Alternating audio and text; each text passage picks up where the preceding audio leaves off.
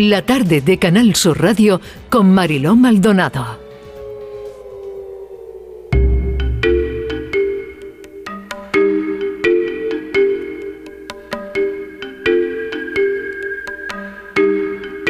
Fiel a su cita con los oyentes, la tarde en tu búsqueda con Patricia Torres y Luis Algoró. Patricia, bienvenida. Buenas tardes, Mariló. Bueno, sabemos que denuncian la desaparición de un vecino en Añoreta, en Rincón de la Victoria, en Málaga. Luis Algoró, bienvenido. ¿Qué sabemos? Hola Marilo, Patricia, buenas tardes a todos y a todas. Pues sí, denuncian esta desaparición de Stefan Zablotny, alemán de 32 años. Llevaba apenas un mes y medio viviendo en la zona junto a su pareja sentimental. Mide 1,73 de estatura, es de complexión atlética, pelo rubio y ojos verdes. Llevaba gafas graduadas y tiene tatuajes en los brazos.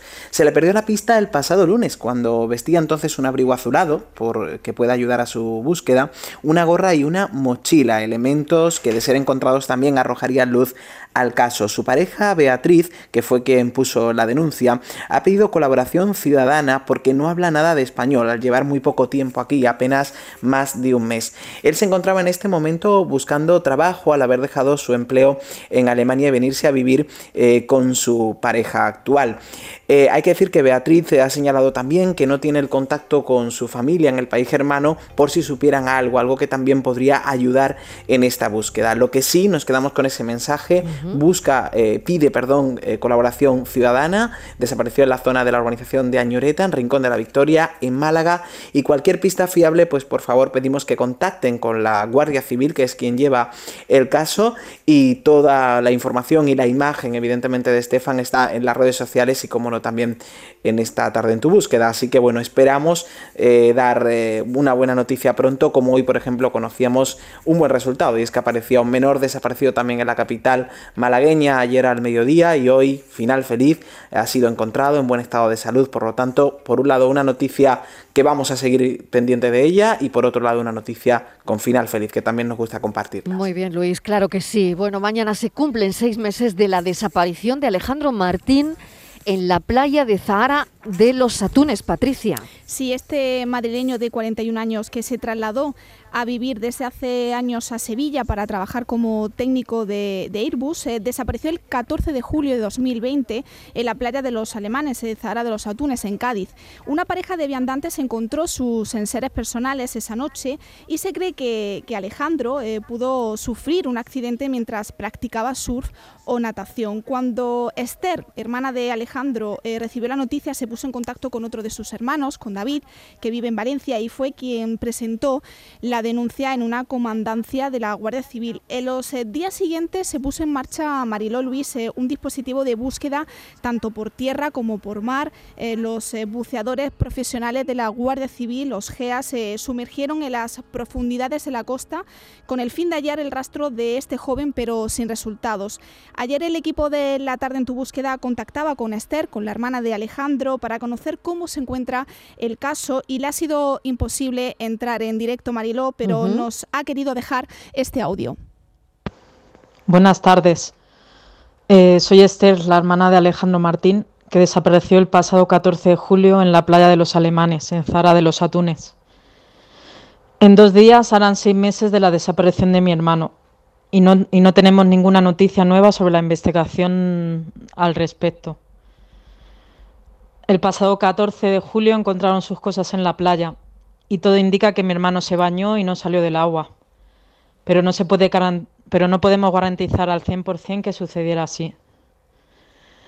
Desde el primer minuto que se supo que mi hermano estaba desaparecido, todas las personas del trabajo, amigos, policía, guardia civil, y por supuesto mi familia estuvimos buscando a mi hermano sin cesar, pero sin ningún resultado.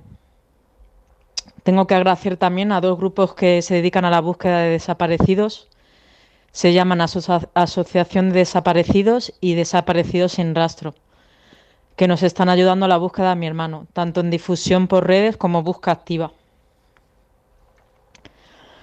Es increíble, pero ya casi ha pasado medio año de que no sabemos nada de mi hermano y mi familia estamos muy tristes y desconsolados. Pero yo no pierdo la esperanza de saber de mi hermano muy pronto. Lo, lo espero cada día. Cada día que me levanto por la mañana espero tener noticias de él. Muchísimas gracias por la difusión de la desaparición de mi hermano y ojalá aparezca pronto sano y salvo. Un abrazo y muchas gracias. Marilo, la última vez que entrevistamos a, Esther fue día después de la desaparición de, su hermano y nos decía que de haberle pasado algo en, en el agua, pues el mar le, devolvería siete días eh, después. Eh, lo que tenía claro es que no había nada en su vida que apuntase a otra hipótesis, porque ya se encargó de saber si había discutido con alguien días antes de su desaparición o si tenía problemas en, el trabajo. Yo de este audio, Luis, eh, Marilo, me quedo pues, con esa frase de la esperanza, ¿no? que ella eh, mantiene, ¿no? la esperanza de volver a verle. Desde luego, Luis, no sé tu punto de vista. Sí, yo creo que compartimos, ¿no? Que, está esa esperanza y yo creo que todos cuando hemos vivido el temporal tan fuerte que hemos vivido estos días también eh, y el equipo de la tarde en tu búsqueda no podemos evitar pensar, ¿no? En esas personas que mm. también están desaparecidas y que pueden estar, no sabemos, pasando frío, ¿no? Eh, aguantando todo el temporal, en qué zona, en qué lugar. Imagino que para esta familia eh, todo este tipo de circunstancias complica aún más, ¿no? esa búsqueda, así que tener esa esperanza, yo creo que, que de nuevo para quitarse el sombrero como siempre, ¿no? Con cada familiar que, que habla con nosotros, ¿no? Buscan a una persona mayor desaparecida en Aldaya, en Valencia, y esto ha pasado este fin de semana, Patricia. Sí, desde el pasado domingo por la mañana, Aldaya sigue buscando a Joaquín Guiot Ledesma, más conocido como Shimo, de 74 años y enfermo de Alzheimer. Joaquín mide 1,74 de altura, pesa unos 76 kilos y tiene el pelo canoso. En el momento de la desaparición tan solo llevaba puesto su batín. Desde ese día no se ha vuelto a saber de él. Su familia están muy preocupados y pide la máxima difusión. Raúl es su hijo. Raúl, ¿cómo va la búsqueda? Bienvenido. Hola, buenas. Eh, pues mire, estamos eh, moviendo todos los sitios, todas las zonas. la gente se está volcando un montón, ayudando. Y, nada, es que no tenemos ni, una pista, la verdad. Ni una pista. Es, surrealista, parece que se la haya tragado la tierra, porque no tenemos una pista real. Todos son, eh, entre comillas, avistamientos de igual alguna mm. persona que ha dicho que tal, pero nada real. ¿Cómo fue? ¿Salió de la casa? Más o menos, eh, ¿no se tienen algún, algún dato de lo que pudo ocurrir antes?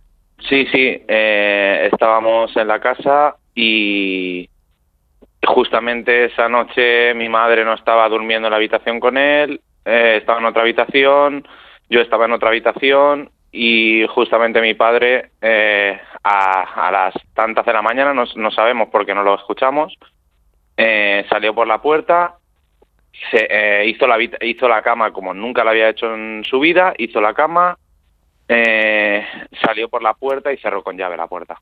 Y desde entonces hasta el día de hoy. No sabemos nada. Nada. Raúl, buenas tardes. Soy Patricia Torre. Él llevaba su documentación, llevaba su cartera con, con su tarjeta de crédito, ¿no? Sí, sí, sí.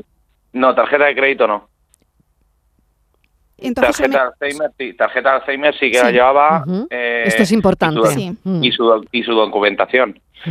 y dinero tampoco llevaba, llevaba, ponle que igual 3, 4 euros porque no le dejaban manejar mucho dinero para que no pudiera hacer nada. Como máximo, pues igual se iba a algún bar de la plaza, a tomarse algo y, y ya está. Es muy importante pues eh, destacar, Marielo, que él necesita medicación, ¿no, Raúl? Claro. Exacto. Sí, sí, toma medicación. ese día no se lo tomó, ¿no? No, no, porque la medicación era por la mañana cuando se levantaba. Claro. Cuando se levantaba y lo preparaba mi madre y, y, la verdad, ese día, claro, al no estar, pues no, no se preparó. ¿Qué situación más difícil? Luis, no sé si tienes alguna cuestión más para Raúl. Eh, que compartimos. Eh, hay mm, casos, Raúl, eh, similares que imagino y como siempre digo que, el apoyo también entre las familias es muy importante, ¿no? Familias que han pasado o que están pasando ¿no? por esta misma situación. Yo solo iba a apuntar un dato, ¿no? Que hay que recordar que casi el 40% de las personas mayores que desaparecen en nuestro país tienen Alzheimer y que se está avanzando también, y aquí lo hablamos también con mm. QSD Global, que mi compañera Patricia hizo un gran trabajo en eso también, de cómo la tecnología se está intentando adaptar, ¿no? Para evitar precisamente mm. este tipo de desapariciones, ¿no? En personas con, Alzheimer, ¿no? Pero es verdad que son eh, muchos los casos y bueno, es verdad que, bueno, me decía que, vivía con, si no me equivoco, ¿verdad? Vivía con, con su esposa, ¿no? Vivían los dos juntos, ¿no? Sí. ¿Ha dicho Raúl? Sí, sí, mi hermano. Y mi hermano también. Ah, y tu hermano, y tu hermano, es cierto. Entonces, bueno, pues, eh, pues evidentemente, ¿no? Son casos en los que como yo me quedo con una frase que ha dicho Raúl y que repiten todas las familias, Sí. es como si se le hubiese Sí, tragado la sí. tierra, ¿no? Yo Sí. creo que la colaboración ciudadana, como está diciendo él, la cartelería en todos los centros posibles Sí. eh, y demás es importante. Y hay que recordar Sí, casos. Eh, En esa, perdona que, te corte, en esa, en Sí, esa parte, o sea, mm, no es que no tengamos queja, es que estamos aprendiendo eh, la humanidad, Ya. la humanidad que hay. Qué maravilla. Ya. Sí, Qué O porque sea, es brutal. es La brutal. solidaridad, además, ¿no? De, de- de todos. Sí, eh, sí. claro. Solidaridad, humanidad, eh, llámale como, como el nombre que le quieras poner. Es lo más grande que estamos aprendiendo de Sí. todo esto. Sí, Marilo, porque además están participando Guardia Civil, Policía Local, Cruz Roja, la Unidad Canina de Bomberos de Valencia, junto también a esos centenares de vecinos y vecinas de Helicópteros también. helicópteros y poblaciones también colindantes que voluntariamente también se están ayudando en la búsqueda. Hoy se han reunido, si no me equivoco, Raúl, la alcaldía con la policía, en el que se ha informado Sí. de que se permite eh, la continuidad de la búsqueda organizada y voluntaria, pero siempre con una serie de pautas para las labores de rastreo, con esa máxima Exacto. prudencia, Mariló y Luis, pues teniendo en cuenta que estamos en una pandemia, es decir, preferentemente Correcto. aconsejan grupos de convivientes, la distancia de seguridad y Claro. siempre durante las horas de luz solar. Sí. Raúl, te Sí, sí, deseamos, te deseamos mucha suerte. De verdad estaremos pendientes también de, de este caso. Suerte, ánimo Vale. a tu madre, a los familiares y, y es verdad que es durísimo y con la pandemia eh, de añadido además. Bueno, mil gracias Vale. Raúl, suerte, Quiero- gracias. Sí, Quiero daros muchas gracias a todos y, y recalcar sobre todo la ayuda de- del, ayuntamiento, del ayuntamiento y del alcalde que ha estado pie a pie con nosotros en todo momento. Aparte de todas las fuerzas y cuerpos de seguridad del Estado. qué ¿vale? importante es esto. Quiero que quede muy claro, por favor. Pues qué que quede muy importante claro que nos es. ha ayudado muchísimo. Raúl, gracias, un saludo. Venga, muchas Mucho gracias. ánimo. Ánimo, Muchas gracias, gracias. Patricia Torres. Hasta la semana que viene, Hasta que seguiremos, aunque el- espacio es los miércoles, pero la redacción de la tarde en tu búsqueda para. no, no para. No es decir, para, que estamos permanentemente conectados con los familiares y con las, desgraciadamente, nuevas desapariciones que se producen. Luis Algoro, muchísimas gracias. Muchísimas gracias. Buena tarde. Un, saludo, casi las seis menos diez. La tarde de Canal Sur Radio con Mariló Maldonado.